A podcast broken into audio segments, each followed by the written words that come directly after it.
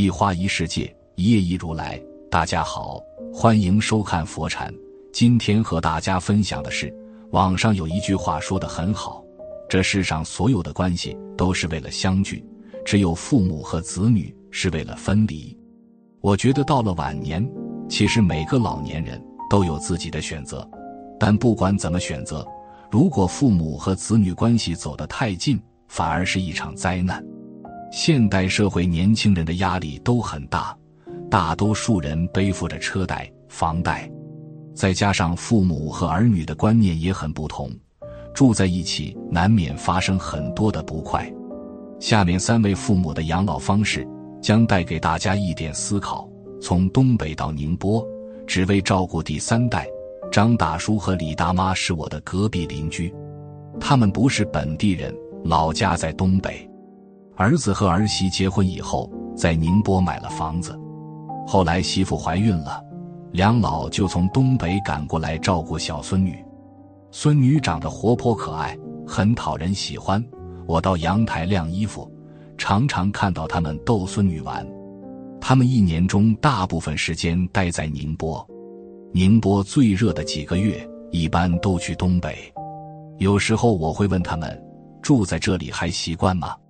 李大妈笑着说：“刚开始不习惯，现在也住习惯了。”张大叔一边在阳台捣鼓那些花花草草，一边跟笑眯眯的看着我们聊天。现在儿媳妇又生了一下小孙子，两老更是乐得合不拢嘴。其实，我觉得家里有这样一对老人真的很不错。白天儿子媳妇上班，两个人一起照顾孩子，买点菜。捣鼓捣鼓花花草草，生活还是比较充实的。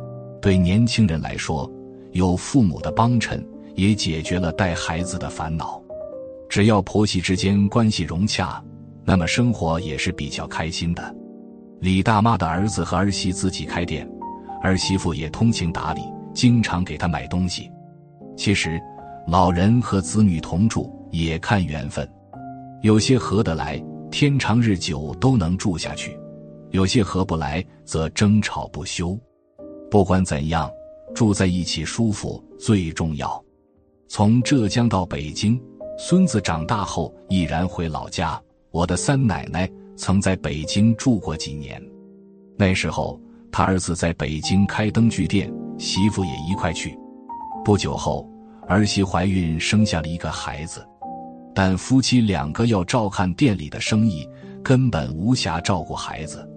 三奶奶从浙江赶到了北京，他们住在六楼，没有电梯。每天带孩子，她需要来来回回几趟。在那里，她没有朋友，也不认识其他人，每天生活都很孤单。儿子、儿媳工作很忙，孩子基本都是她在照看，但她从不抱怨，也不发脾气，反倒是儿媳经常跟儿子闹别扭。他看在心里很不舒服。慢慢的，孙子长大了，到了上幼儿园的年纪，他跟儿子说：“我任务完成了，想回老家。”儿子一再挽留，但他很坚决，毅然从儿子儿媳的生活中退出来。现在他回到了老家，虽然丈夫已经去世，但他住在农村，时不时可以去串门。时不时可以到田里种点东西，生活过得很充实。三奶奶说：“人老了还是喜欢自己的家乡，外面的世界不管再好，回到老家才踏实。”我已经完成带孙子的任务，接下来我要为自己活。其实我觉得他想得很通透。人生短短一辈子，为儿子和女儿忙碌，是因为想要分担年轻人的压力。但一旦任务完成，就没必要继续坚守下去。毕竟，我们的生命是有限的，在有限的生命中，活出属于自己的精彩才更重要。不管关系多么亲密，都要保持距离。我结婚十年，孩子生下来后，婆婆就从金华老家赶到宁波帮我们一起分担。刚开始的几年，我们同住在一起。虽然我婆婆人很好，有什么说什么，但也总觉得没有个人空间。房子不大，每天低头不见抬头见，总会有一些矛盾。后来，第二个孩子出生，公公也从老家到了宁波，我们买了第二套房子，我们住一套，他们住一套，平常各忙各的，晚饭大部分时候一起吃。我觉得这样的距离是最好的，既亲密又保持一定的距离。我们工作忙碌的时候，他们会帮着照顾；我们带孩子的时候，他们可以去散步、旅行。父母和子女之间，并不是亲密无间，而是亲密有间。父母对儿女的越界行为有这样几种：首先，代替儿女奋斗，父母把下一代的苦都吃完了，导致下一代无所事事，房子、车子。存款都有了，儿女可以轻松的去闯荡，想法很好。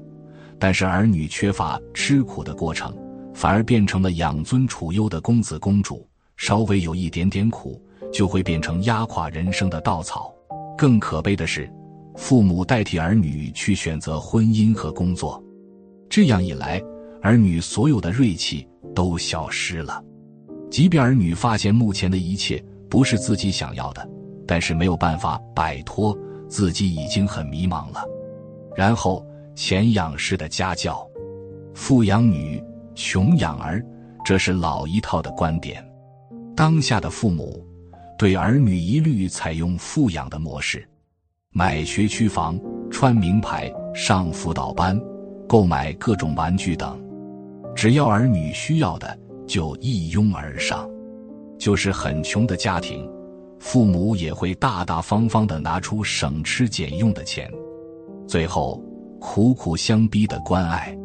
当父母在儿女身上投入很多钱和精力时，就会发出这样的声音：“我对你那么好，你怎么不领情呢？你对得住我吗？”啊，父母的好一次次被儿女厌恶，家庭关系有了说不清的裂痕，隐隐作痛。很多儿女在十几岁的时候有自己的想法，但是不敢坚持，因为他们怕伤了父母的心。当儿女二十多岁了，本来能够独自闯荡了，但是他们发现有了父母的设计，不要怎么努力都能过上好日子，索性就顺从父母算了。儿女做了父母，就拉着自己的父母来带孙子，看起来是一个不错的主意。能够省下保姆费，指不定父母还会倒贴。只要父母不管自己了，儿女会觉得很没有安全感。当儿女发现小家庭被父母搅黄了，就悔恨不已，但已经讲不清道理了。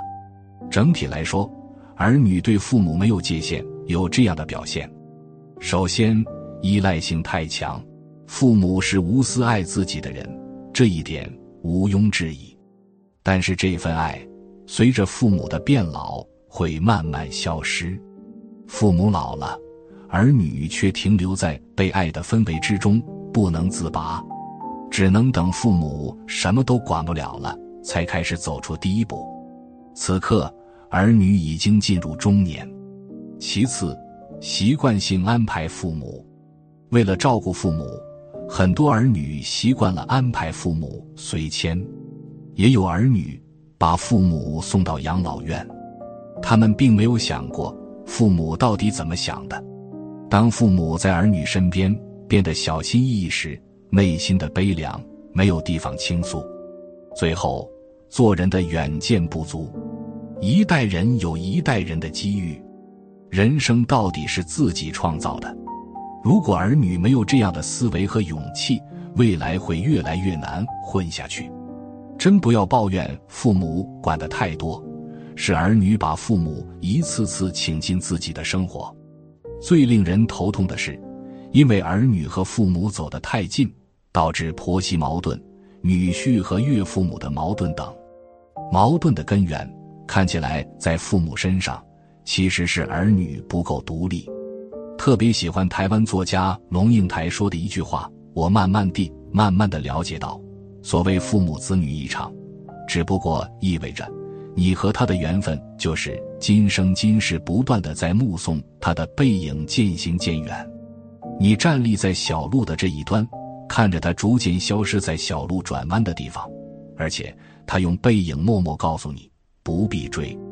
不管是单独养老，还是跟子女同住安享晚年生活，这都是老人自己的选择。如果你是喜欢自由、喜欢安静的，那么可以选择单独居住；但你害怕孤独、害怕寂寞，那就尽量创造条件跟子女住得近一点，或者同住在一起。晚年最重要的就是过得舒心，心无挂碍，轻轻松松过几年。